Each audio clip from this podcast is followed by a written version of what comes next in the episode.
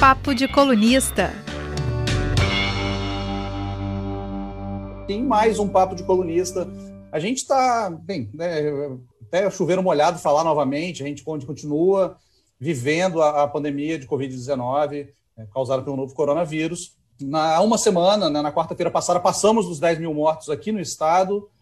É, temos cerca de 20%, um pouquinho mais de 20% da, da população capixaba vacinada com a primeira dose de alguma vacina. E, e, muita preocupação. A gente recebe, em, até em papos sobre outro, outros assuntos, a gente recebe muita pergunta de vacinação. É, nossos, nossos canais são infestados de gente. Eu falo de cinema, no meu Twitter vem me perguntar de se como é que estão a vacinação, como é que a pessoa que recebeu a primeira dose está atrasada. E por isso, acho que para sanar todas essas suas dúvidas, a gente recebe pela primeira vez um convidado pela segunda vez. Então a gente recebe o secretário de Estado da Saúde, Nésio Fernandes, mais uma vez super disponível para falar com a gente, para aguentar minhas piadas sem graça, para responder umas perguntas nem sempre muito fáceis. E vamos falar de vacinação, vamos falar de, de saúde, obviamente, e vamos focar nesse aspecto aqui no Espírito Santo. Eu sou Rafael Braz, estão comigo os colunistas da Gazeta Beatriz Seixas. Oi, gente, boa tarde a todos. Boa tarde, secretário. Obrigada por aceitar mais uma vez o nosso convite. É sempre importante, né, trazer as informações para o Capixaba, para a gente entender um pouco melhor nesse momento que a gente está vivendo. Então, seja sempre bem-vindo aqui no Papo. E vocês que quiserem, estão nos acompanhando, quiserem também mandar algumas dúvidas, a gente vai tentar respondê-las aqui ao longo dessa tarde. E Leonel Ximenes. Boa tarde, gente. Boa tarde, colegas. Boa tarde, secretário. Mais uma vez, abrilhantando aqui o nosso papo. E se ele voltou é porque a situação não está bonita ainda, né, gente, na saúde, né? A gente esperava que essa altura do acontecimento, maio de 2021, já tivéssemos saindo dessa pandemia, começando a voltar ao normal. Infelizmente, não é por culpa do secretário, naturalmente, mas ele vai explicar o que está acontecendo, a vacinação, e quem sabe a próxima vez que ele vier aqui, falar coisas mais amenas sobre saúde, né, gente? Se Deus quiser. Obrigado a todos pela participação. E claro, com a gente também o secretário Nésio Fernandes. Mas quando for falar de coisa amena, secretário, a gente vai chamar outra pessoa. A gente só quer o senhor só para dar as, as, pancadas mesmo. Claro, uma brincadeira. Secretário, só para a gente começar o, o nosso papo, é, qual, a pergunta acho que todo mundo quer saber: qual o estágio da vacinação hoje no Espírito Santo? É, a gente, eu falei um pouquinho aqui né, das porcentagens de pessoas que estão é, imunizadas, já tomaram as duas doses, mas a, a quantas anda a vacinação aqui no, no Espírito Santo? Boa tarde, mais uma vez, obrigado. Boa tarde, Rafael. Boa tarde, Beatriz. Boa tarde, Leonel. É uma satisfação muito grande estar com vocês aqui. É, eu acho que não, não são dias é, do, do, fim do mundo, né? São dias de esperança ainda. Nós seguimos lutando, a gente segue resistindo, atualizando as nossas estratégias, apostando em aperfeiçoar a cada momento aquilo que está disponível como ferramenta de resistência e, e, luta contra a pandemia. E a vacinação ela tem andado bem no Espírito Santo, na perspectiva de que a gente consegue se consolidar como sempre entre os cinco estados do Brasil, com o maior percentual das doses recebidas já aplicadas e também com o percentual da população já imunizada com a primeira dose e agora com a chegada das doses é, D2 da Coronavac, nós vamos avançar muito nos próximos 15 dias também no, no ranking né, de desempenho da aplicação da segunda dose na população. Lembrando que a D2 da AstraZeneca ela é, tem um prazo maior de aplicação, então é, a gente não vai ter é, a aproximação do, da D1 e da D2 com, é, muito, muito curta, né, em virtude de que, de fato, temos aí pelo menos 12 semanas entre a D1 e a D2 e que a vacina da AstraZeneca, já vamos ter aí quatro semanas, ela passou a ser a vacina principal da imunização no Brasil. Então, na medida em que a, a vacina do Butantan passa a ser secundarizada na disponibilidade no país, nós vamos ter então uma quantidade grande de D1 aplicada sem a D2 completa daqui até o final do ano.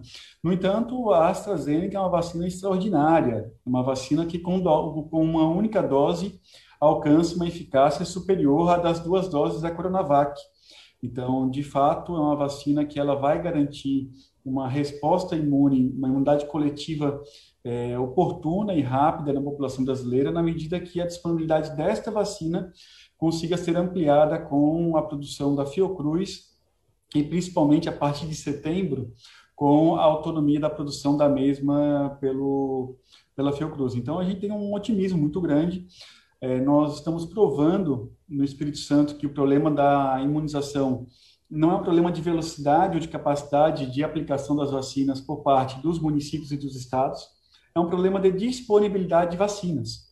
Então, nós podemos viver daqui a algumas semanas uma experiência de ter uma ampla disponibilidade de vacinas e os municípios conseguirem seguir mantendo esse ritmo de vacinação muito rápida.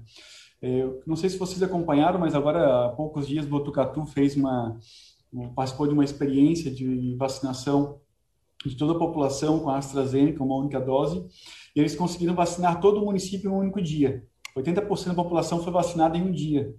Então, os municípios e os estados, eles conseguem se ajustar às estratégias de vacinação de acordo com a disponibilidade das vacinas. E aqui no Espírito Santo, a gente já vem desenhando, inclusive, estratégias é, para, quem sabe, uma eventual compra de vacinas por parte do Estado, ter, havendo ampla disponibilidade, a gente conseguir vacinar rapidamente a população inteira. No entanto, confesso a vocês que é uma é, luta incessante, mas muito difícil de se materializar a compra de vacinas por parte de qualquer governo estadual diante da, do, da, do grande da dimensão que as vacinas assumiram na geopolítica internacional e muitas delas só são vendidas a partir das relações diretas entre presidentes da República dos diversos países, das nações. Então, de fato, os entes subnacionais entram nessa luta por vacinas com muitas desvantagens. É isso. Só para dar um complemento até a fala que eu estava pesquisando esses dias sobre. Eu fui, eu fui vacinado por hipertensão, né, na minha primeira dose tomei AstraZeneca. Eu estava pesquisando, acho que é cerca de 76% de imunização já na primeira dose, né, o secretário estava falando. E a segunda dose é um complemento para chegar a 80, 80, 80 e pouquinho, 88, 82. Então, é, realmente é, uma, é, uma, é uma, uma vacina com um nível de, de imunização já alto logo na primeira dose. O que atrapalha um pouco agora, Rafael, é essa vacinação de grupos, ela precisa ser repensada, né? Nós já temos uma, um cronograma, eu tenho insistido com esse assunto dentro do Conselho Nacional de Secretários de Estado da Saúde, já divulguei, já é, dei publicidade a essa opinião da CESA há semanas atrás, e nós podemos ter uma mudança aí no PNI no que diz respeito à ordem de vacinação. É, essa vacinação que ela é dirigida para grupos que precisam de laudos, para a população que tem que comprovar um vínculo trabalhista, ela acaba lentificando né, ela, a vacinação e ela não ocorre na velocidade que poderia avançar. A vacinação melhor, com a melhor metodologia, é aquela que ocorre com a idade aberta. Então, eu vou, vacinamos todas as pessoas de 50 a 59 anos, de 45 a 50 anos, então, essa vacinação, ela é uma vacinação que ela consegue se operacionalizar sem ter que ficar fazendo seleção de quem é o primeiro, quem é o segundo.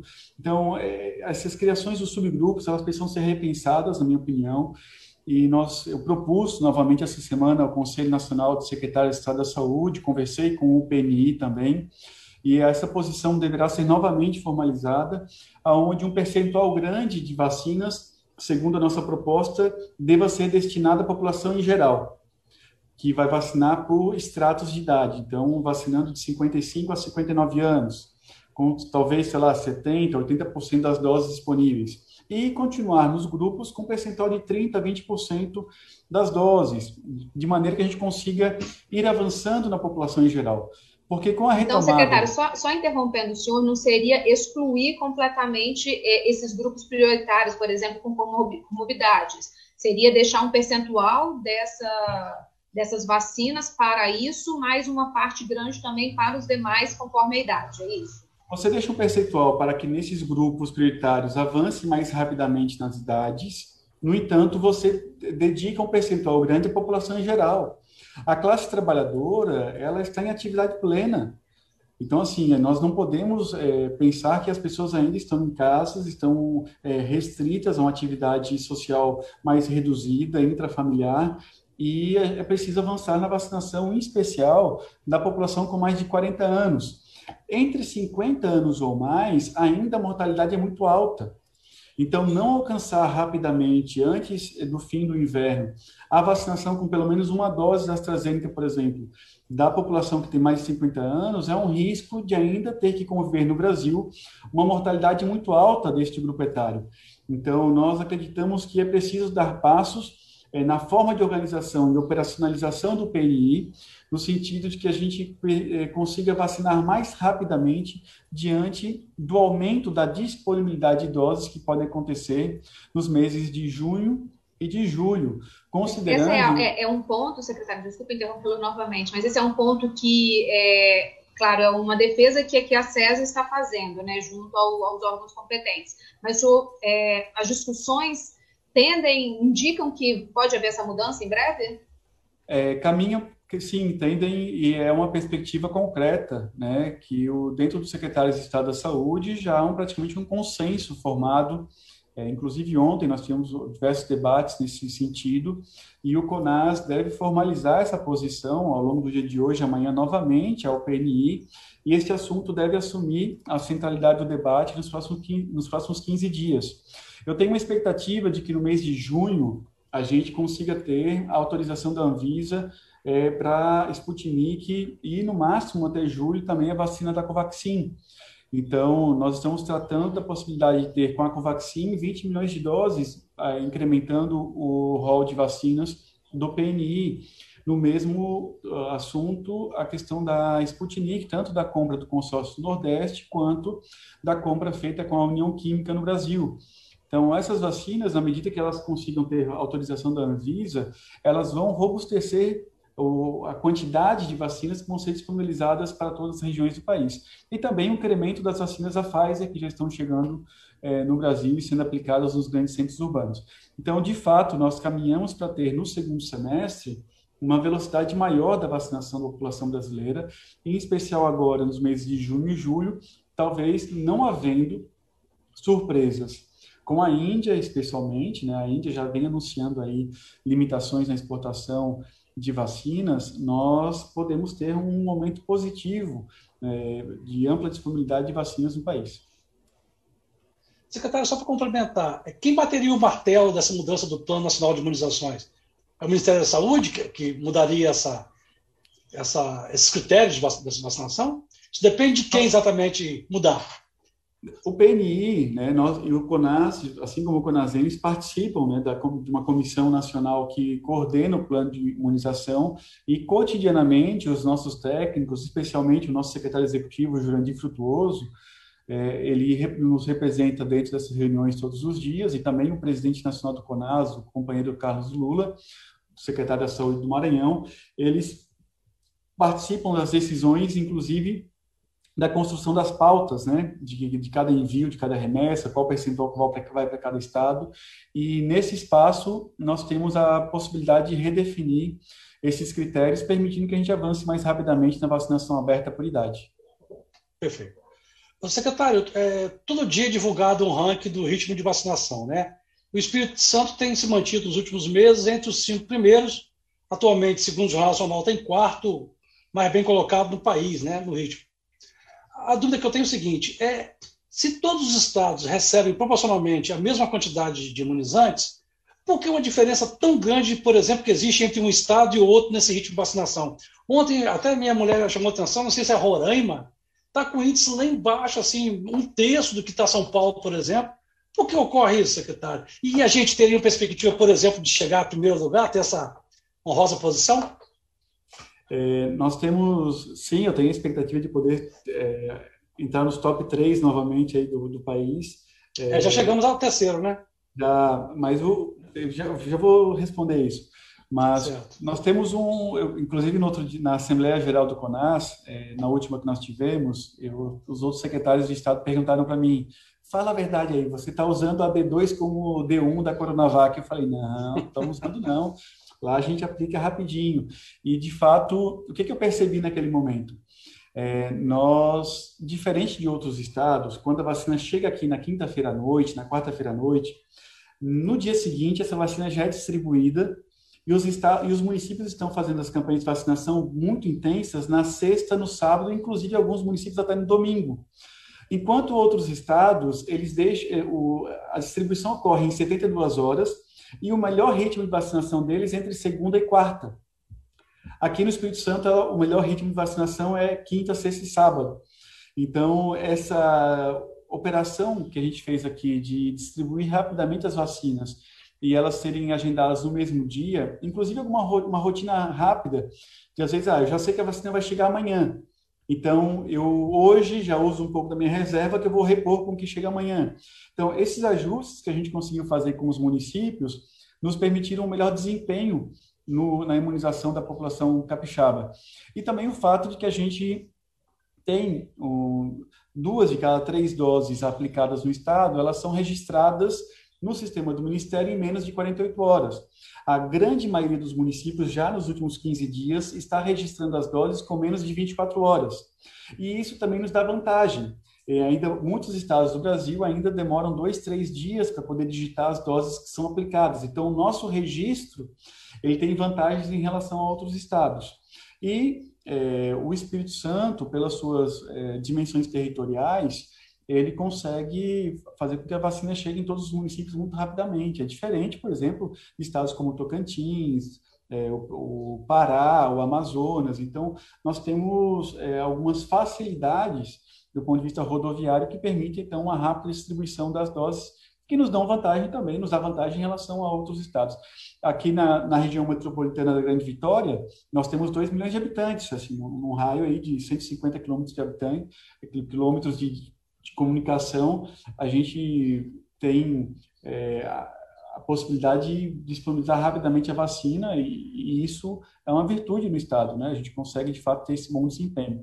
E o fato é que o Espírito Santo, tradicionalmente, ele sempre teve um bom desempenho nas campanhas de imunização. Nós conseguimos, nas outras campanhas dos outros anos, também ser um dos estados que sempre conclui primeiro a meta de vacinação das vacinas de campanhas. Então, já não obstante termos uma cobertura de atenção básica muito ruim no Estado, a operacionalização da imunização ocorre em boa velocidade já por tradição no Espírito Santo. Secretário, mesmo que a gente né, tenha se destacado e tenha, esteja conseguindo fazer chegar essas vacinas né, é, rapidamente, a gente ainda tem um problema que o senhor citou na primeira resposta, que é a chegada da vacina, né? E agora está havendo, assim, uma preocupação muito forte é, e aí a gente, colegas, né, é, pessoas, ouvintes, telespectadores, todo, todo mundo que acompanha a gente, como o Rafael falou, está perguntando como é que fica a segunda dose, especialmente da Coronavac, né, que neste momento é o que tem um volume muito grande de, de pessoas aguardando numa fila. É, na semana passada, a, a, Secretaria de Saúde ela divulgou né, um número, foi até, vocês documentaram isso, pedindo ao governo federal o envio de mais de 152 mil doses da segunda, né, considerando aí para a aplicação da segunda dose da Coronavac. É, desde então, já chegaram algumas vacinas aqui no estado. Hoje, qual que é o quadro que a gente tem né, de, de atraso, assim, que a gente é, não vai conseguir contemplar todas essas, essas, pessoas que já ultrapassaram os 28 dias de, de espera. Quantas pessoas estão nessa fila, secretário, desconsiderando, aliás, considerando já essas que chegaram agora? Está em torno aí dos 50 mil, esse número já Isso. aumentou, ele reduziu, qual é a conta? Explica para a gente.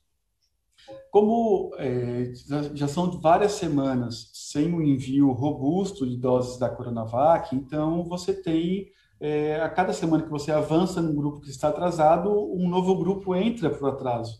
Então, de fato, ficou provado com ah, o, vamos chamar aí, o colapso nacional né, da disponibilidade da Coronavac, que não foi porque estados e municípios utilizaram de maneira generalizada a D2 como D1 de fato, há um prejuízo na produção por parte do Butantan e uma frustração do, da capacidade de entrega do mesmo da Coronavac. E uma vacina que tem um prazo curto de intervalo entre a primeira e a segunda dose acaba gerando de maneira muito justa e correta uma ansiedade muito grande na população, porque a primeira dose da Coronavac ela não é suficiente para é, produzir uma, uma imunidade satisfatória na população, em especial a população mais idosa. Que foi aquela que mais recebeu a vacina no início da imunização no país.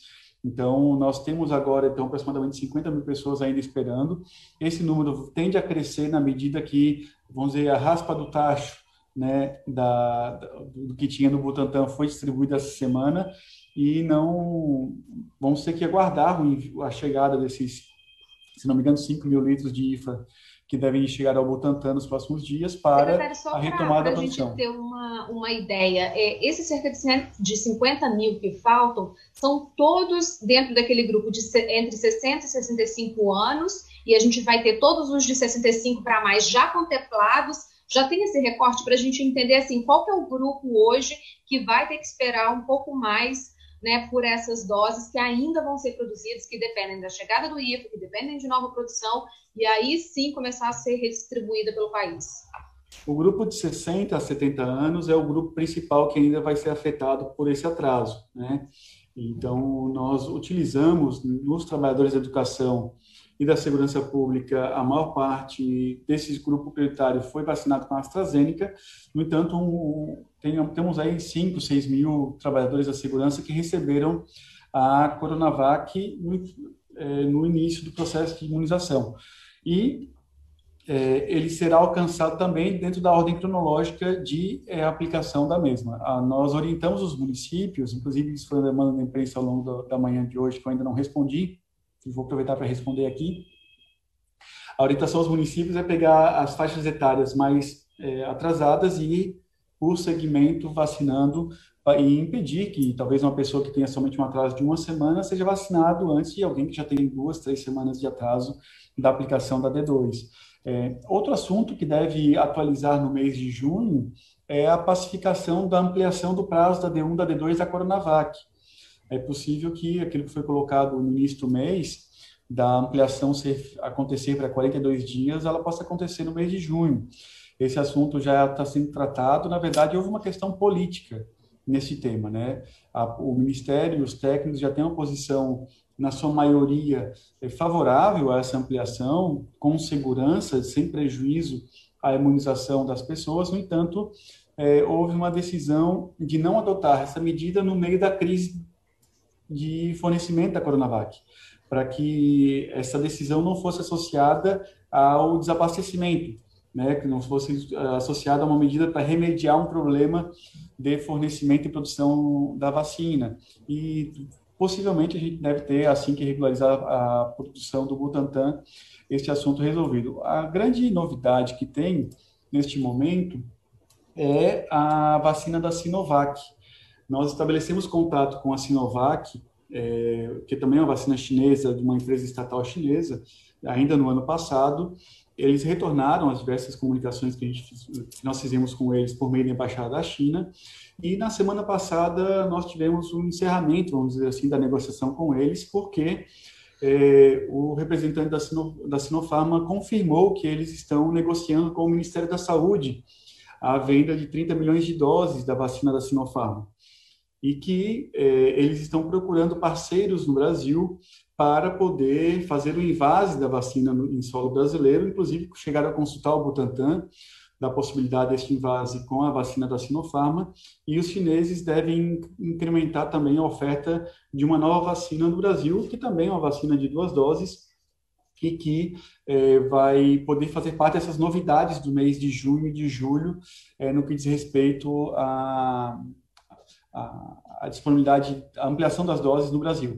A vacina já, da Sinopharma já foi validada pela OMS, a OMS já reconheceu a segurança, a eficácia dela, já entrou no rol das vacinas reconhecidas pela Organização Mundial da Saúde, e eles, inclusive nós, né, nas comunicações com eles em janeiro, fomos também, colaboramos aí na, na documentação e na, na ponte de acesso ao registro da Anvisa, e, e nós esperamos que a Sinopharma solicite nas próximas semanas o registro na Anvisa e, consequentemente, a possibilidade da importação dela para compor o rol das vacinas do PNI. E tem uma polêmica aí de algumas pessoas achando que isso faz parte do, do da dificuldade né, da incorporação da, da, vacina do, da importação do IFA é, fazendo parte talvez de uma geopolítica aí dos chineses de poder incrementar, é, ofertar uma nova vacina e deslocar um pouco a vacina da Sinovac, que é de uma empresa privada chinesa. O secretário, só porque está chegando, chegaram umas perguntas aqui para a gente, de, só para não restar dúvidas, até ficar bem claro. Qual a orientação que o Estado dá, né, o senhor, na figura do secretário, para essas pessoas que já estão com seus 28 dias atrasados de, de, de, de, de Coronavac, é, ficar de olho no, no, nas, nos perfis de, do, das prefeituras, acompanhar o ritmo ali de prefeitura, tem, tem muita informação desencontrada, a gente fala, vai no posto que consegue, vai no posto, não dá, bota nome na lista, não, a gente vai falar uma lista, como é que, qual a recomendação que o senhor dá mesmo? A orientação que eu, que eu dou é, primeiro, respeitar a ordem de atraso, né? É importante que as pessoas consigam ter um, um domínio próprio sobre suas ansiedades, porque, de fato, é, nós precisamos respeitar a ordem cronológica do atraso e qualquer tentativa de busca aí de um contato na Secretaria Municipal, de uma modalidade diferente de furar fila, vamos chamar assim, ela atrapalha o acesso à vacina daquele que está mais atrasado, mais prejudicado é, nesse, nessa questão temporal do atraso da primeira da D1 e da D2. Então, e aguardar o município, né? Tem municípios, como o município de Viana, com um desempenho extraordinário na imunização, é, conseguiu imunizar toda a população idosa praticamente em domicílio. Né? Um, um, exemplo extraordinário, um município muito bem organizado para poder aplicar as doses na população idosa. Temos outros municípios que estão publicando listas, fazendo agendamento online por até tal data. Então, aqueles que têm até 65 anos, alguns municípios estão autorizados a fazer agendamento online e estamos orientando os municípios que fazem agendamento online de fazer uma, o início do agendamento conjunto. Porque também o que ocorre na Grande Vitória é da população que é de Vitória, às vezes indo vacinar em Cariacica, de Cariacica vacinando em Vila Velha, existe uma, uma circulação aí da busca pelas vacinas e isso é ruim. Então, o outro conselho que eu dou é não procure a vacina fora do município onde você vacinou pela primeira vez, porque senão você pode prejudicar o alcance da meta da D2 no município vizinho. Então, é necessário ter paciência, é, seguir se protegendo, usando máscaras, aguardar a chegada do, do, das vacinas, porque elas chegarão.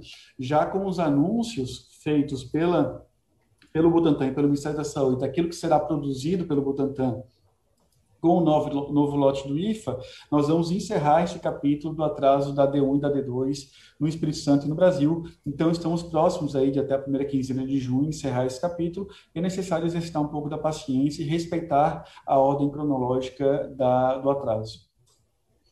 Secretário, se passar um tempo muito grande, de 20, 28 dias, por exemplo, da segunda dose, 40, 50, 60 dias de atraso, há um risco concreto dessa, dessa essa vacina não, ter, não fazer mais o efeito que, de, que deveria fazer? Ou seja, a pessoa não estaria adequadamente imunizada? A probabilidade de perda do efeito da, do desenvolvimento da imunidade celular e moral com a primeira dose em um período de 60 dias ela é muito baixa. Ela praticamente não existe. Então, não existe recomendação para reiniciar o esquema a partir de um atraso de 40 a 60 dias. Até o presente momento, a decisão do PNI, a orientação inclusive dos especialistas no tema da imunologia, é que nesse lapso é possível dar continuidade e concluir o esquema vacinal de duas doses. Então, a população pode ficar tranquila que o, até o presente momento, todas as vacinas que ampliaram o prazo de distância entre a D1 e a D2, o que tiveram foi uma melhora da resposta imune. Isso ocorreu, inclusive, com outras vacinas que a gente, é, inclusive, teve aí, tanto a AstraZeneca quanto a própria Pfizer, elas tiveram uma resposta imune melhorada com ampliação do prazo de exposição da D1 e da D2. Então, e isso é, dá uma, uma diretriz, uma, uma luz de que, de fato, a reexposição num período maior melhora a resposta imune do organismo.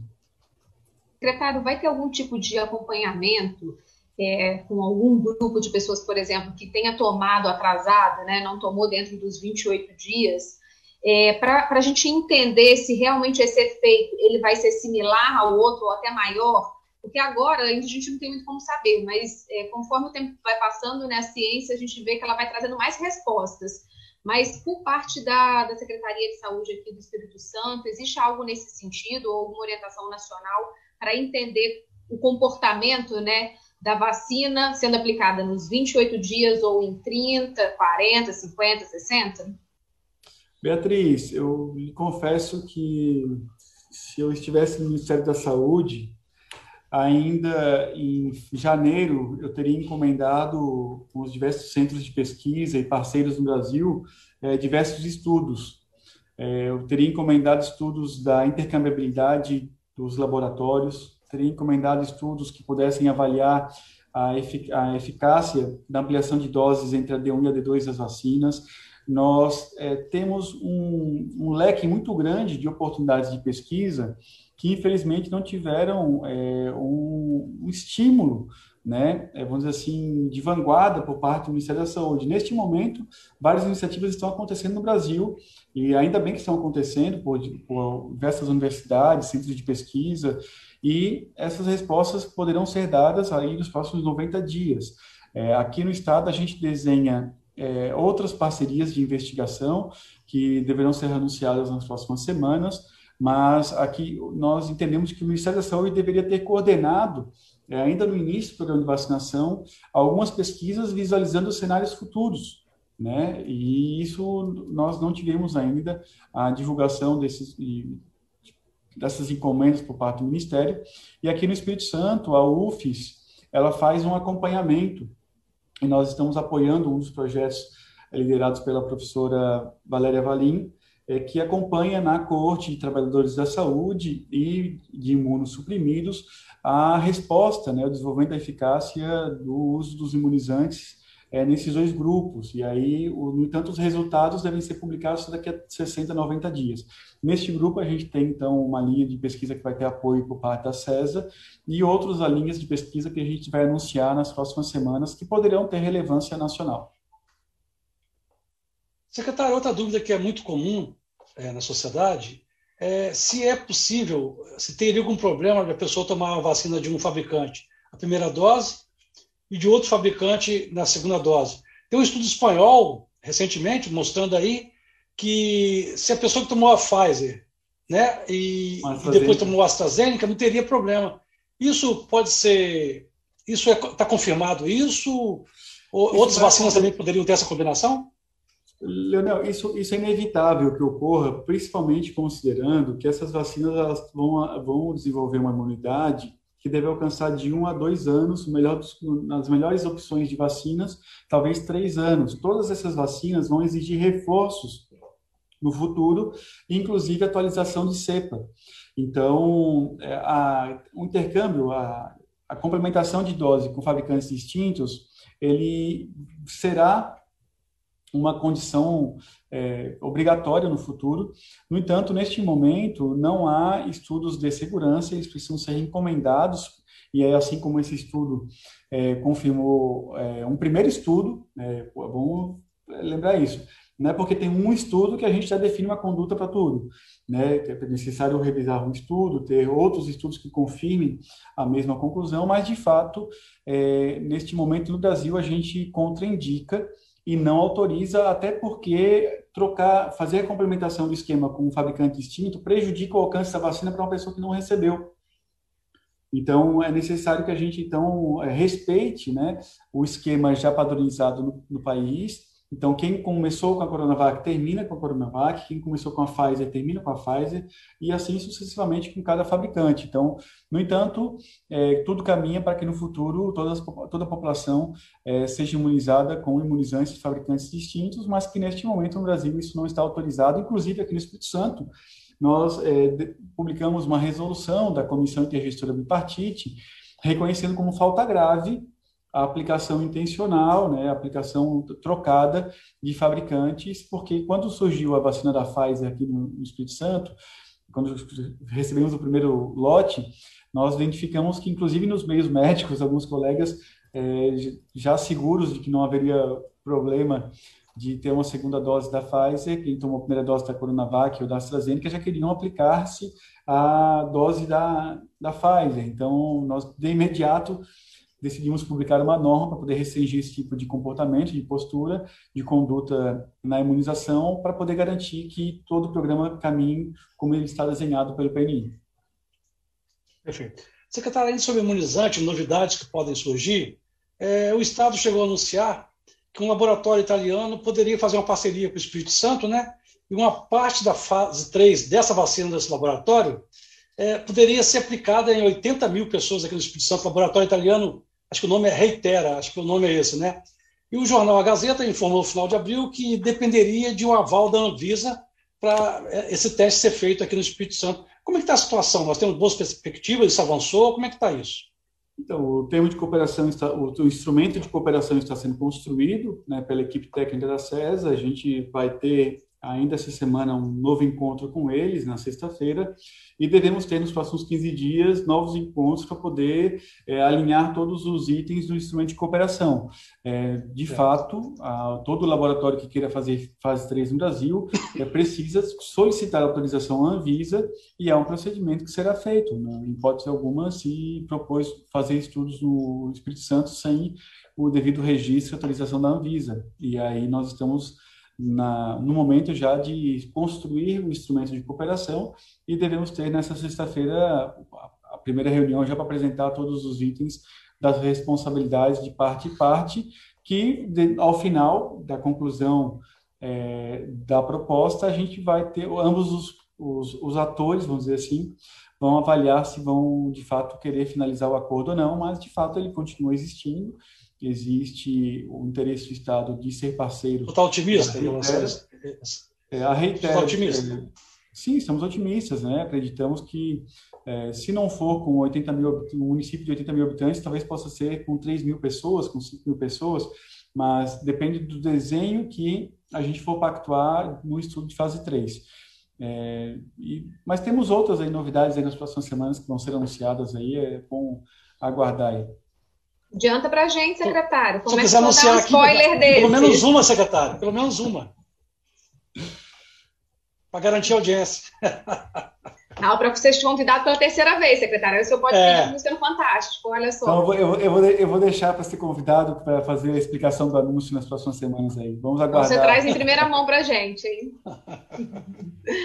Secretário, uma dúvida que também tem sido muito é, constante e grande é entre a população em relação a, a essa o esquema de vacinação para a segunda dose. Eu sei que são as prefeituras né, que são responsáveis por fazer o agendamento, por é, fazer a vacinação, né, não é o Estado. Mas o senhor, assim, né, como autoridade que também está em contato o tempo todo com os municípios, queria que ajudasse a gente a entender. É, a orientação, como o senhor já citou, é do, de, do, é, de, quem está mais tempo atrasado, né? Quem tomou a dose primeiramente tem mais tempo de atraso. Então, esse é o primeiro, primeira orientação para os municípios para que você dê a segunda dose. E aí ande essa firma, né? Pelo que eu entendi que o senhor falou. E aí vem a segunda questão. A gente sabe que é, com a corrida né, que, que existiu na, em relação à primeira dose, é, várias pessoas tomaram em municípios diferentes de onde elas residem. Né? Teve gente que é de Vitória, tomou em Vila Velha, gente que é de Vila Velha, tomou na Serra e por aí vai. Assim, são muitos os casos. Até porque é, em nenhum momento houve nenhum tipo de restrição ou necessidade de se mostrar comprovante de, de residência. Então, a população buscou mesmo os caminhos, né? até porque a gente está numa região metropolitana, então é tudo muito, muito próximo. É, só que agora, na segunda dose, o que, que a gente está vendo acontecer? Os municípios estão priorizando é, moradores da região ou mesmo quem tomou a primeira, moradores né, do próprio município, ou então quem tomou aquela primeira dose naquele município. E está todo mundo muito confuso, porque tem o que levar mesmo ou não tem o comprovante de residência. Eles podem fazer isso, porque a vacina não é do SUS, então se é uma vacina federal, eu não poderia tomar em qualquer lugar, né? Como é que fica aquela pessoa que de repente tomou em Vila Velha e ela mora no município do interior, e o interior está um pouco mais atrasado que a região metropolitana? É, ajuda a gente a entender isso, porque a, a dúvida está muito forte. Algumas pessoas aqui que estão participando até comentaram, a Carmen Lúcia Paradela, ela falou: os municípios estão demorando para divulgar, principalmente no interior do estado. Como é que fica o pessoal de 60, né, 64 anos, que está muito atrasado? Como é que está? Então, é uma preocupação gigantesca. Ajuda a gente a entender isso, por favor, secretário. Então, Primeiro, a demora é porque, de fato, não tem resposta. A gente precisa ficar esperando a surpresa, a boa surpresa do governo federal anunciar junto com o Butantan a vinda de vacinas AD2, por exemplo, do Butantan. Então, muitas pessoas estão ansiosas porque, de fato, nós não tínhamos respostas concretas para poder dar à população da expectativa de é, chegada de novas doses. Na medida que elas vão chegando, a gente vai divulgando, distribuindo aos municípios, e os municípios vão com as suas agendas de comunicação aplicando. De fato, nós, nós identificamos que, por exemplo, é, alguns grupos de profissionais do Rio de Janeiro vieram vacinar em Cariacica, vieram vacinar em Vitória, por conta do agendamento online durante o período em que estava atrasada a imunização no Rio e vieram até a Grande Vitória imunizar aqui.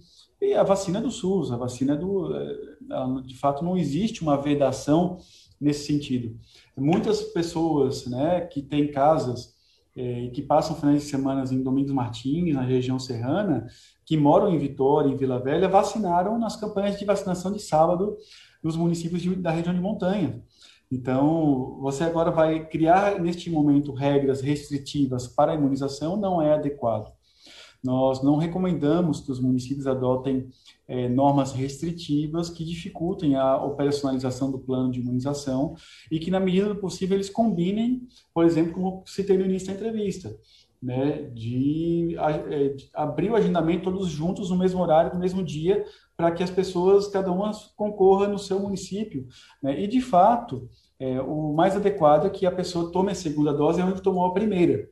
Como nós registramos a, as doses no CIPNI, que é uma aplicação web do próprio Ministério da Saúde, é, qualquer vacinador, ao acessar o sistema, é, consegue identificar onde a pessoa vacinou, quem vacinou, qual foi o lote, qual foi a vacina, e a pessoa pode fazer a, segundo, a segunda dose no município que tomou a primeira, preferencialmente. No entanto, se ela estiver viajando, estiver em, em algum outro lugar e puder ter a oportunidade de tomar a segunda dose, não existe uma vedação, não, nós não traduzimos isso como uma falta grave.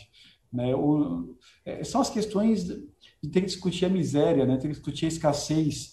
Né? Poxa, era para a gente poder andar na rua e vacinar, colocar a vacina no ombro e, e, seguir a vida. Agora, tem que, diante da escassez, a gente acaba tendo que ficar criando regras. Isso é muito desconfortável. Eu, particularmente, confesso a vocês, como médico sanitarista, é, eu tenho um desconforto muito grande com isso e por isso a minha ansiedade de conseguir, junto com o CONAS, com o PNI, de poder avançar na imunização aberta à população em geral. Nós precisamos avançar na imunização da classe trabalhadora, dos adultos, dos jovens, e a gente precisa desburocratizar o processo de execução do PNI no Brasil. Eu pergunto, é, até, pode, pode, pode falar. Não, só complementando, porque hoje, inclusive, né, surgiu essa dúvida, voltou é, de forma muito forte, porque Vitória ela abriu a, a, o agendamento da segunda dose e aí colocou esses critérios né, de ou você ter tomado a primeira e ou, aí você tinha que marcar e ou, tinha, tinha uma, uma situação assim. E aí é, a gente conhece pessoas que, que falaram assim, mas eu não sou, né? Minha mãe não é residente em Vitória, ela não tomou a primeira dose em Vitória e eu consegui o agendamento. O que, que eu faço agora? Porque tiveram pessoas que conseguiram, então elas estão sem saber se quando chegarem lá elas vão ser barradas ou não, se elas podem ou não. E a própria prefeitura, é, hoje respondendo à demanda da, da, imprensa, falou que foi algo discutido com o Ministério Público e com a própria Secretaria da Saúde. Então, a gente está tentando mesmo entender o que, que, o que, que pode, o que não pode, o que quem conseguiu agendar ou quem vai agendar ainda mais para frente tem que fazer. Beatriz, são as decisões que se tomam né, na, na tempestividade dessas situações e, a, e a diretriz que eu sempre dou para minha equipe é a seguinte: quanto mais burocracia, mais constrangimento. Então, você cria uma norma que ela tem dificuldade de se encontrar com as diversas realidades que existiram ao longo da imunização. Às vezes, de um, de um, de um idoso que é de um município vizinho, mas que o filho tinha melhores condições de poder pegá-lo é, na casa que o irmão não, não, tinha condições de levar até vacinar e vacinou no município que o filho vacinou. Então, são séries de detalhes da realidade concreta que, quanto mais normas restritivas, mais desconforto, desconforto a gente cria. Então, e aí cria desconforto para o gestor, para o aplicador da vacina, cria desconforto com os órgãos de controle, cria desconforto com a população. É, a constatação que eu faço é que tudo isso é consequência da escassez. né? mas que, de fato, a diretriz que, gente, que eu sempre apresento para a equipe é tomem a decisão menos burocrática e que melhor facilite com justiça o acesso à vacinação. E, às vezes, no tensionamento com algum órgão de controle, na expectativa de algumas polêmicas com situações pontuais que chegam até o órgão de controle, acabam ganhando relevância mais uma nuance, uma característica do problema e não o todo. Né? E, de fato, eu considero que o adequado é que quem tomou a primeira dose tome no mesmo município a segunda e que a gente tenha a flexibilidade dessas situações que precisam ser superadas. O fato concreto é que está chegando vacina para o grupo que vacinou até é, 65, 69 anos e a gente precisa dar passos nesse grupo. E é isso, Beatriz. Assim, não... Então, assim, na prática, quem tomou... É, na prática, as pessoas podem tomar em qualquer lugar. O SUS, ele é né, universal nós não estamos cometendo nenhum crime, porque as pessoas têm medo mesmo também de falar, será que eu estou fazendo algo ilegal indo para outro município? Talvez pode ser até imoral, alguns não, consideram, não né? É, Mas, não é legal... É não é legal, só pode criar esses, esses desencontros na hora da operacionalização, né? E depois, quando a gente tenta corrigir aquilo que não foi definido no passado, aí cria esses constrangimentos com a população. Então, o município pode criar suas normas, pode criar seus, suas metodologias, ele é autônomo para isso, a gente respeita, né? No entanto, a minha diretriz para minhas equipes sempre é essa. É, facilitem a vida do povo, dos trabalhadores, do usuário e vamos tentar acelerar a vacinação com velocidade.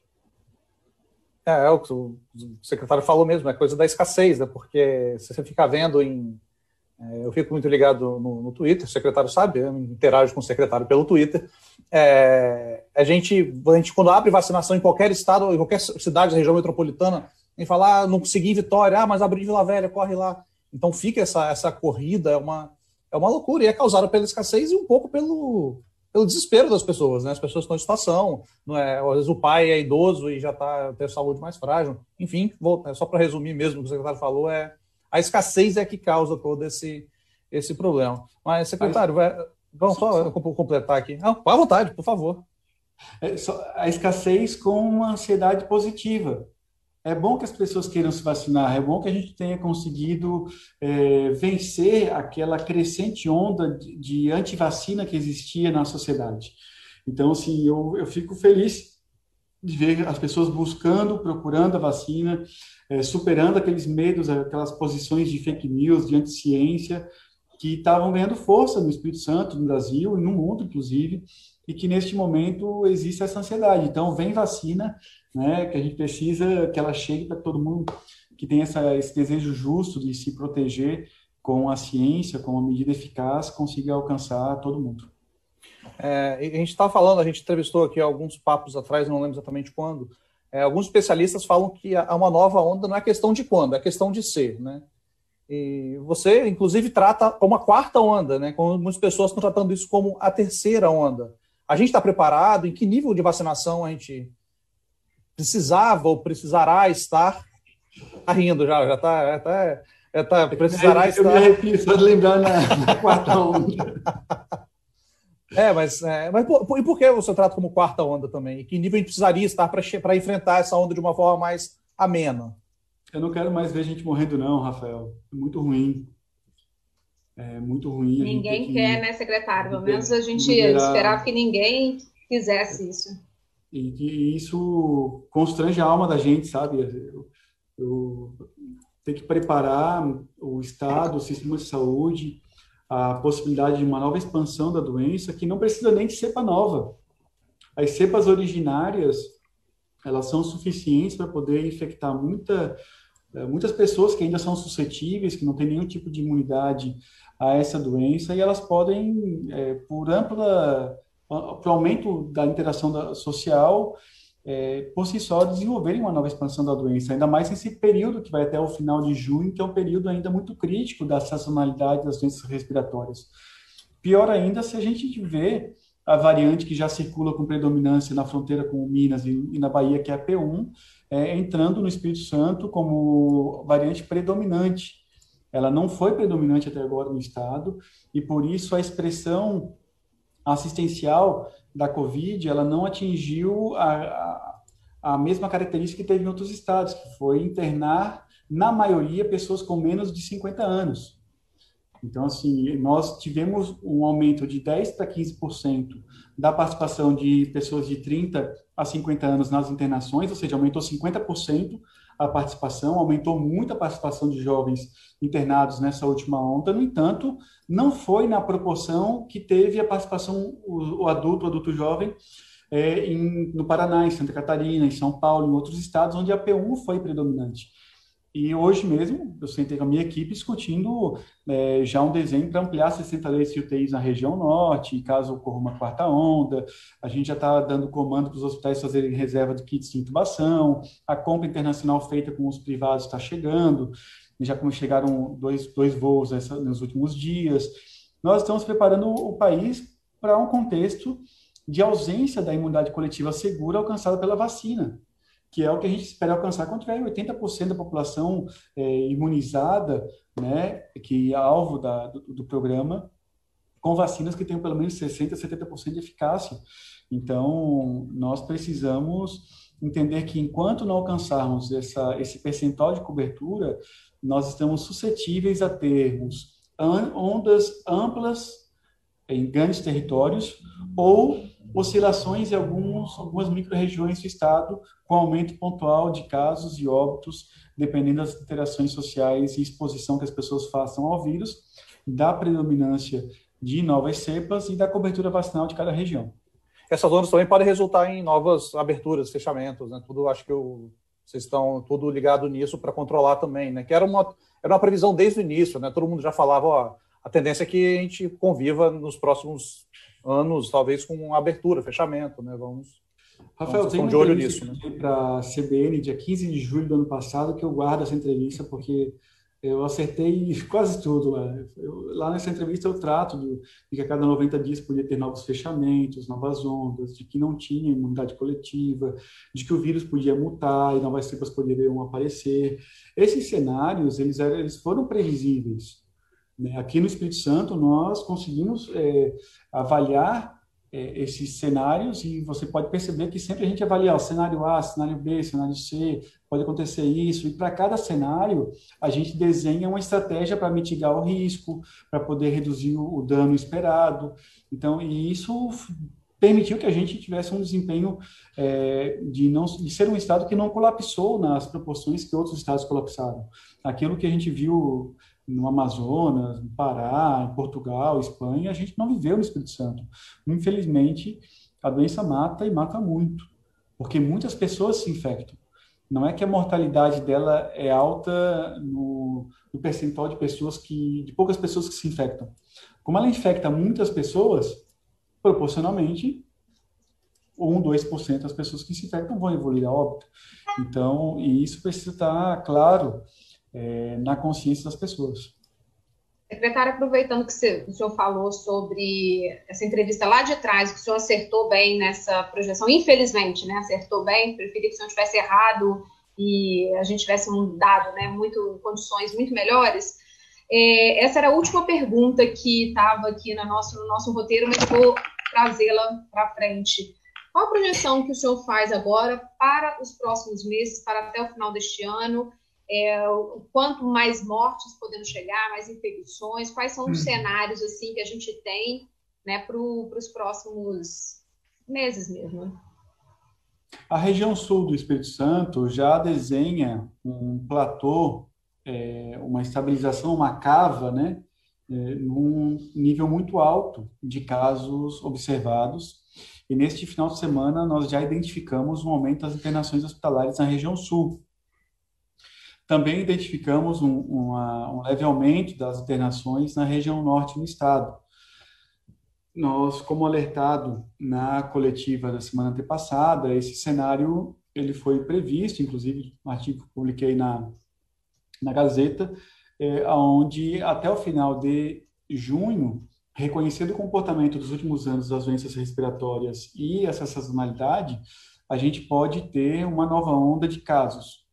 Se essa onda vai repercutir em muitas internações na proporção é, das ondas anteriores, vai depender da efetividade, ou seja, do impacto social da população já coberta com pelo menos uma dose das vacinas, e com duas doses da Coronavac, nos grupos que mais evoluem a óbito e a internação. Ou seja, nós já temos, então, é, grande parte das pessoas com comorbidades e das pessoas idosas com uma ou duas doses das vacinas, e isso deve repercutir numa proteção é, a esse grupo populacional que estaria mais suscetível a evoluir a óbito internação. Então, se as cepas originárias permanecerem predominando na circulação aqui no estado, na transmissão, a gente pode ter uma nova onda com muitos casos e com uma proporção menor de internações e óbitos. Qual que é o nosso, a nossa preocupação, o nosso alerta? É de uma nova onda com a predominância da, de variantes que afetam principalmente pessoas entre 30 e 59 anos que não estão imunizadas e que voltaram a estabelecer amplas atividades sociais. E aí eu não me refiro à escola, né? A população com menos de, de, de 29 anos representa 4% das internações é, da, do, do, da, dos, da, dos óbitos no Estado. Com menos de 18 anos, 18 anos representa 1,6% dos óbitos do Estado. Eu estou falando, quando a gente fala de jovem, eu acho que a gente está comunicando mal. É, eu me refiro à população de 30 a 59 anos, de 30 a 49 anos. Essa é a população. Jovem, que... tudo jovem, tudo jovem, secretário. A galera. Falar diferente, todos vamos ficar tristes aqui, secretário. A juventude mudou hoje em dia, esses negócios. Essas, essas Quando a gente vai ficando mais velho, a gente sempre acha que os outros são. que nós continuamos jovens. Essa é a verdade. Porque, eh, de verdade, esse é um erro da comunicação que o Brasil inteiro cometeu, tá? Porque quando se fala que o rejuvenesceu o perfil do vírus nos estados de São Paulo, do Sul, na verdade está todo mundo falando de quem tem de 30 a 49 anos não é a internação robusta, a maioria de adolescentes e jovens adultos até 29 anos. Nós estamos tratando especialmente das pessoas com mais de 30 anos. E aí, se ocorrer uma predominância da variante P1, por exemplo, e afetando mais a população que não está imunizada, a gente pode ter uma repercussão de uma onda é, com muitas internações de óbitos de pessoas não imunizadas. O outro cenário é um cenário onde é, essas oscilações elas possam ser regionais, não ser uma, uma, uma oscilação geral de todo o Espírito Santo. Né? Nós consideramos esse um cenário pouco provável, porque nós temos uma homogeneidade na imunização, na exposição de três ondas em todas as regiões, e acreditamos que o, é, esse cenário das oscilações é, regionais ele é menos provável, mas pode acontecer. E o último cenário é aquele que seria o desastre, né? Seria uma cepa indiana, uma cepa com escape vacinal é, como a, a, a cepa sul-africana, chegar ao Brasil, não só ao Espírito Santo, e alcançar a predominância na transmissão.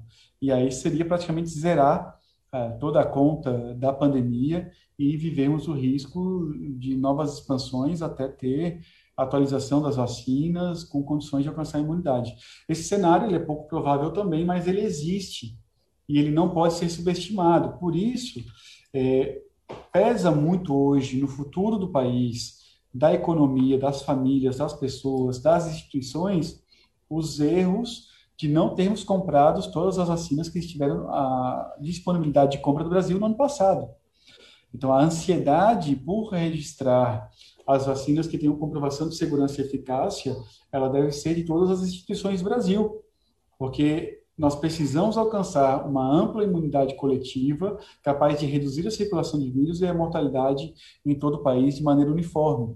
Então, esses cenários são cenários possíveis né, e que a gente precisa se preparar para eles. O cenário de estabilidade, ele dependeria de condições que não estão postas, né? Então, assim, a gente poderia ter, a gente pode ter uma estabilidade é, com oscilações micro-regionais, mas, de fato, a adesão ao uso de máscaras está prejudicada no Brasil. A gente percebe que ainda muitas pessoas negam a doença, isso é incrível. É incrível, 86% da população conhece alguém que morreu de Covid-19. E ainda a gente vê manifestações carreatas, é, comícios, pessoas falando um monte de impropério, um monte de, de, de mentiras, né? Acreditando em loucuras, em paranoias, e, e isso, consequentemente, expõe grande parte da população ao risco de transmissão. E o Sistema Único de Saúde não escolhe a ideologia das pessoas, a gente cuida de todos. A gente não vai nunca perguntar qual é a ideologia, qual é a política, qual é a paranoia do, do paciente. A gente vai atender e, cuidar do ser humano, vai proteger a vida sem olhar quem, É, no entanto, nós não queríamos ter que ter tantas pessoas se expondo ao risco de maneira gratuita e inconsequente. Secretário, só um, um, ponto, o senhor citou que vocês já estão verificando neste momento um aumento de, de casos no sul e no norte. Isso, é, o quanto é esse aumento? É em, em demanda por leitos? É, é, em mortes mesmo? Qual que é, é a, né, esses, esses dados, se o senhor puder trazer um pouquinho mais para a gente também? Posso pegar aqui para vocês, é, para ser bem didático, né? É, a, a, percepção de aumento na região sul e norte foi por leitos, né? Ainda não é uma pressão robusta, não é uma pressão grande que comprometa a capacidade de assistência, mas a região sul, por exemplo, desde o dia 20 de abril, vai, já vem desenhando um platô que alcança, na verdade, a metade da descida da curva da segunda onda na região sul. Nós temos na região norte uma região com uma capacidade de testagem prejudicada em relação à região sul. A região sul também cabe reconhecer que adotou boas estratégias de testagem, né, e utilizou muito bem os testes de antígeno, quero aqui fazer meu reconhecimento aos gestores municipais da região sul, mas esse aumento da testagem também foi percebido com um aumento de solicitações de internação de enfermaria e UTI é, neste final de semana. E a região norte também já vai é, reduzindo a velocidade de queda e desenhando um platô é, no nível que alcança o pico da segunda onda da região norte. Então, nós temos uma, uma prevalência, então, uma incidência muito alta de novos casos na, na, nessas duas regiões que tiveram, então, a interrupção da queda da curva de casos. E essa interrupção da queda de curva de casos quer dizer que muitas pessoas ainda circulam em sociedade é, com a, infectadas e que precisam ser diagnosticadas isoladas para poder romper a cadeia de transmissão. A percepção, então, é de casos, estabilização de casos e aumento é, da internação de enfermaria e UTI nas duas regiões. Não ainda representando qualquer risco de é, colapso da rede assistencial ou comprometimento, mas existe um aumento. Secretário, na semana passada, nós brasileiros ficamos com inveja danada vendo os repórteres da TV Globo e outras emissões tirando a máscara para falar ao vivo, né?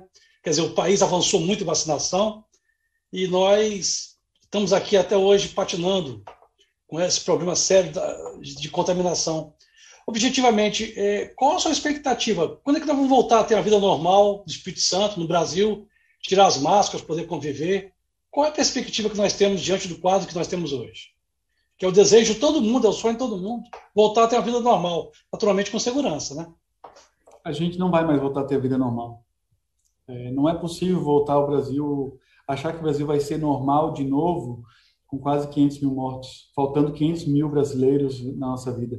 É, algumas características, Leonel, elas vão permanecer. Eu acredito, por exemplo, que mesmo com a imunidade coletiva ampla, é, da, com a vacinação que a gente deve alcançar no final do ano, nós devemos, por exemplo, é, manter a obrigação do uso de máscaras para poder andar de ônibus, uso de máscaras para poder pegar um avião, é, usar aeroportos é possível que as máscaras, inclusive máscaras de alto poder filtrante, passem a ser é, normatizadas como obrigatórias em alguns espaços, é, enquanto, de fato, nós não tivermos um controle pleno é, de todas as variantes, de todas as cepas, e esses espaços mais aglomerados vão é, possivelmente ter no futuro aí é, uma persistência do uso das máscaras. E o, não tem mais como pensar que vai voltar ao normal. A atenção básica, por exemplo, no SUS, ela não vai mais ser, voltar a ser o que era antes. Nós nunca imaginamos que na atenção básica a gente ia estar fazendo swab, teste rápido de antígeno, que a gente estaria é, usando toda a paramentação quase de UTI na atenção básica, o uso de PFF2, de N95 é, no consultório, numa atividade ambulatorial de baixíssima complexidade, é, algumas características que a gente trouxe é, para as práticas de biossegurança no SUS vão permanecer e também vão permanecer no convívio social, Leonel. Eu acho que é, isso nas universidades a gente vai ter é, a partir daqui a arquitetura vai mudar, é, a, a, a, preferência por arquiteturas amplas, arejadas, com boa ventilação, em detrimento do uso do ar-condicionado. É, nós, vamos ter, nós temos uma nova, uma nova exigência do nosso modo de vida é, no pós-pandemia. Né? Então, eu acho que a gente não vai ter mais o, a vida normal de antes, a gente vai ter uma nova vida, vai ter uma vida diferente. Certo. Secretário, é, qual não, eu, tempo eu, eu, após... só, eu só, eu só ah, tá, pode, um pode perguntar. Não, é só fazer um complemento, desculpa até interromper. interromper. Pode falar. É, alguns colegas jornalistas que atuam, que na área de cinema que atuam nos Estados Unidos, né, que eu, que eu acompanho, quem tem contato, eles estavam relatando que já está liberado o uso de máscaras na rua, você pode andar sem máscaras ao ar livre, e mas as lojas, todas as lojas, é, estabelecimentos, cinemas que foram reabertos também, é, todos continuam exigindo o uso de máscaras. E, e, fica uma coisa meio, né? As pessoas já na. Você está se protegendo na rua, está de máscara na rua, as pessoas já estão te olhando meio torto e tal, mas os estabelecimentos todos exigem uso de máscara para ingressar, para permanecer lá dentro. Então, acho que é algo talvez seja parecido com o secretário falou que a gente vai ter aqui, obviamente, né? Daniel, pode secretário, falar. É, após a segunda dose, obedecido o ciclo de imunidade, quando a pessoa deve voltar ao trabalho presencial, frequentar a família, começar a participar de algumas reuniões sociais, o que, que a Secretaria de Saúde recomenda nesse caso, diante de uma situação tão nova como essa, né? Quando é que a pessoa pode ter umas certas liberalidades? Nós já publicamos uma portaria aqui na CESA, né, convocando o retorno a atividades presenciais é, daqueles que têm duas doses da Coronavac mais 14 dias é, completos, é, 28 dias da primeira dose da AstraZeneca e também da, da Pfizer, preservando as gestantes e uma situação ou outra de pessoas com tratamento de câncer, muito imunossuprimidas, que com, com laudo a gente tem preservado a atividade de teletrabalho, mas a ampla maioria dos trabalhadores que reúnam essas é, condições de imunização já estão determinados a retorno das suas atividades laborais. Lembrando que a saúde, Leonel, é atividade essencial, né?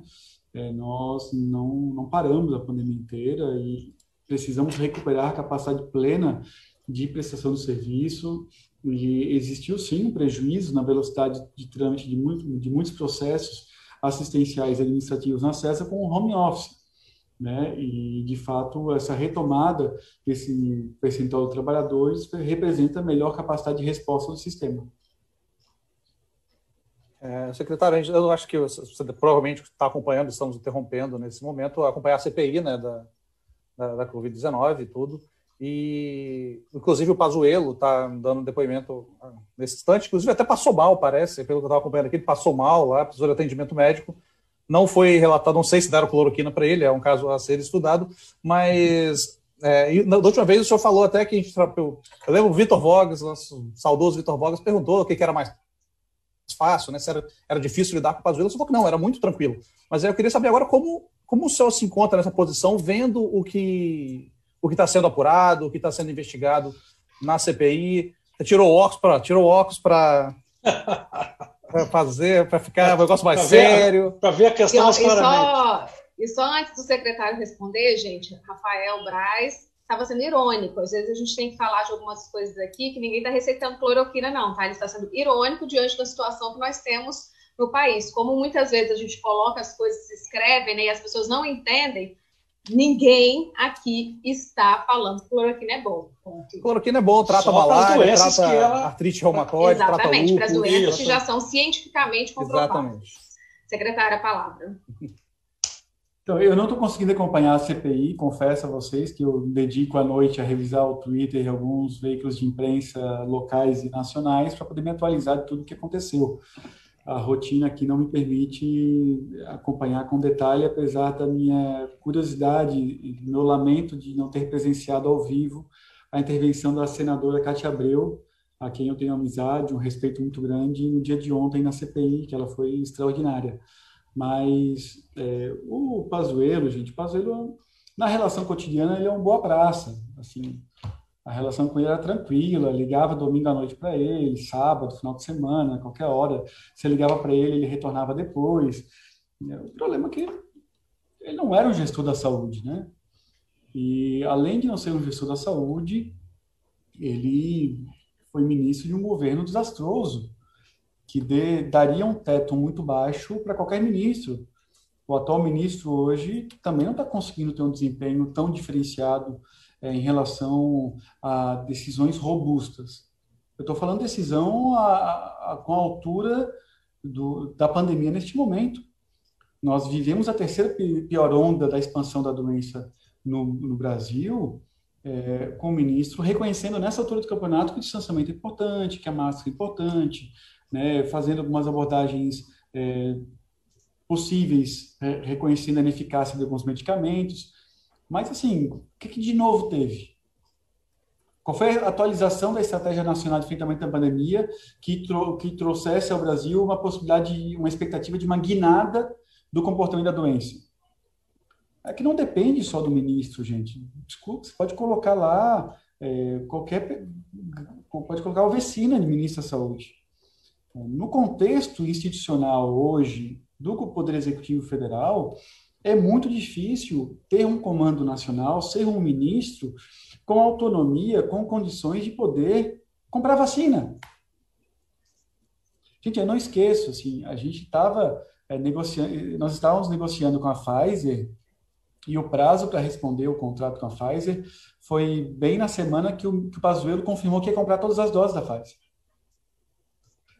Na semana seguinte, é, a Pfizer anuncia, confirma, a Pfizer reúne conosco naquela mesma semana, dizendo, olha, o governo federal vai comprar a vacina da gente, as vacinas não estão mais disponíveis para o Estado, é, nós vamos disponibilizar as vacinas para o PNI, e na semana seguinte o presidente da República desautoriza o ministro de comprar a vacina da Pfizer.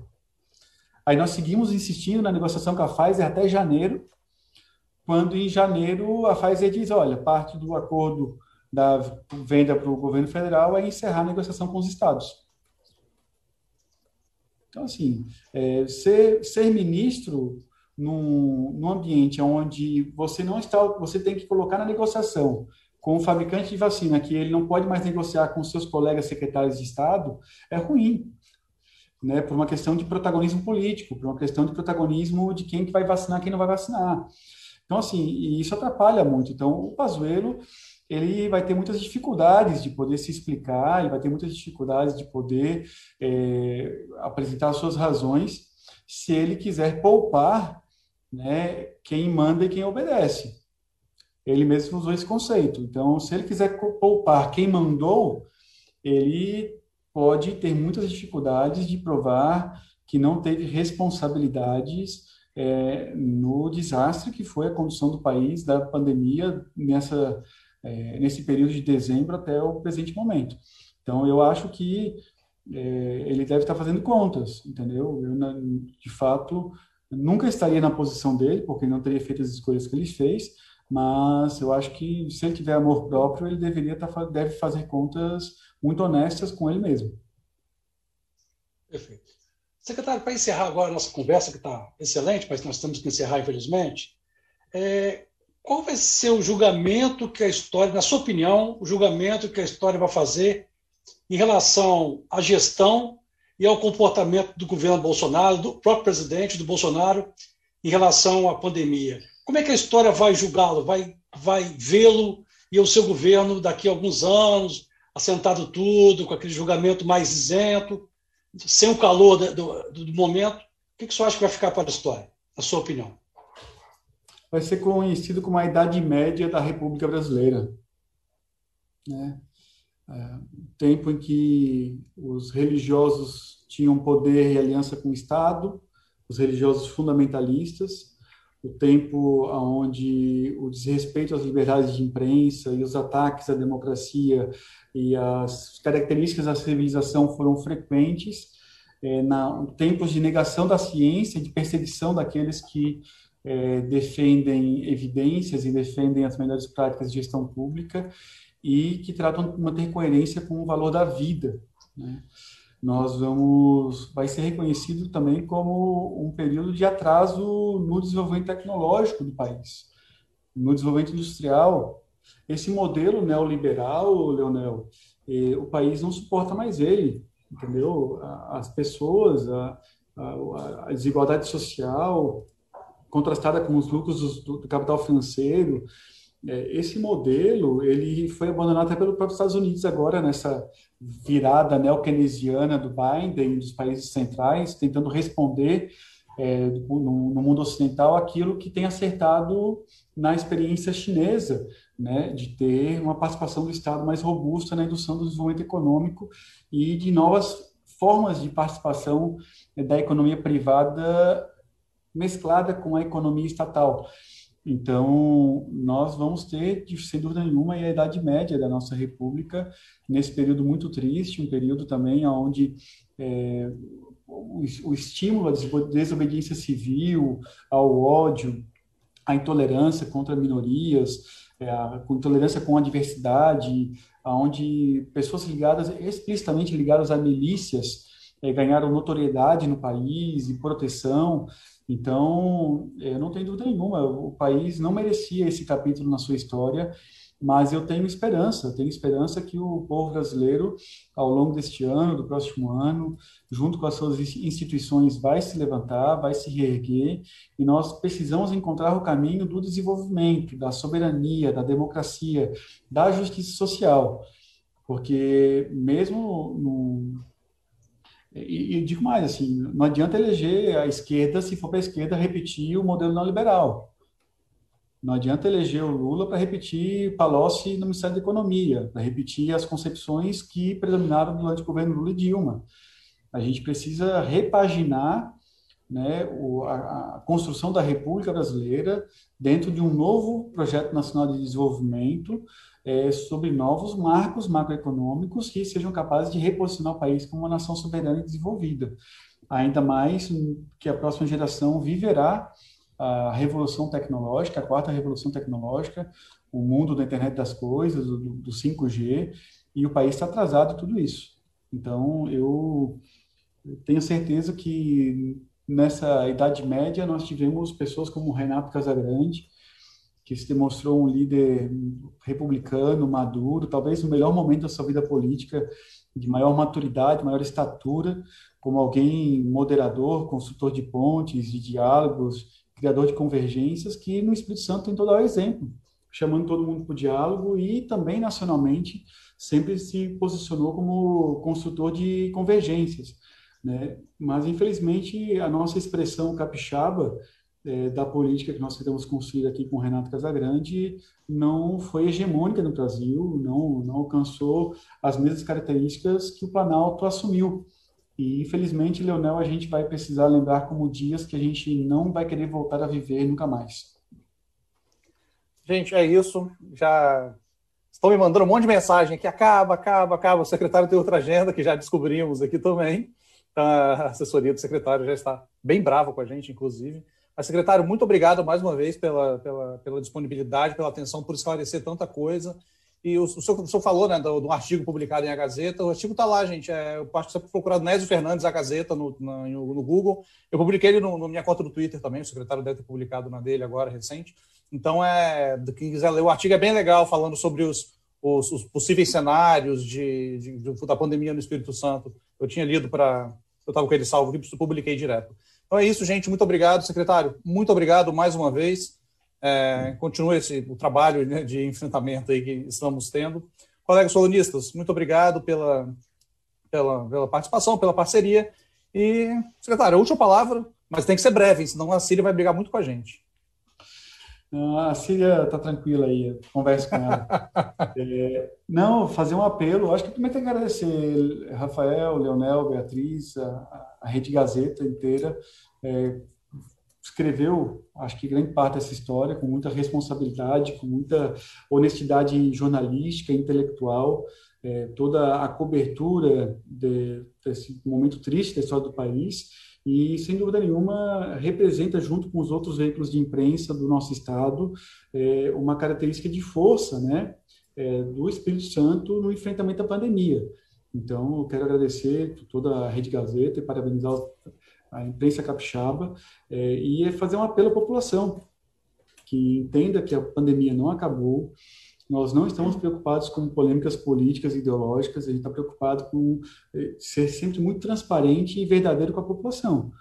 e a pandemia tem uma circulação ainda é, em todo o território nacional, com diversas cepas, não temos imunidade coletiva com vacina. No momento que chegar a sua vez, vacine-se e se proteja. É, ainda trate de preservar-se de atividades sociais amplas, de interações necessárias, porque nós podemos vencer, e a gente vai vencer essa pandemia, mas exige a coesão e a disciplina de todos. Então, muito obrigado aí, um parabéns, venceremos. Semana que vem a gente volta com mais um Papo de Colunista aqui na Gazeta. Valeu!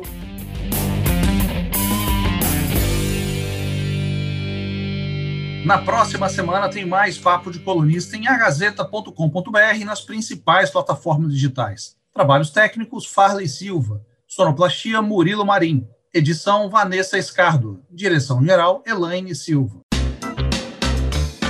Papo de Colunista.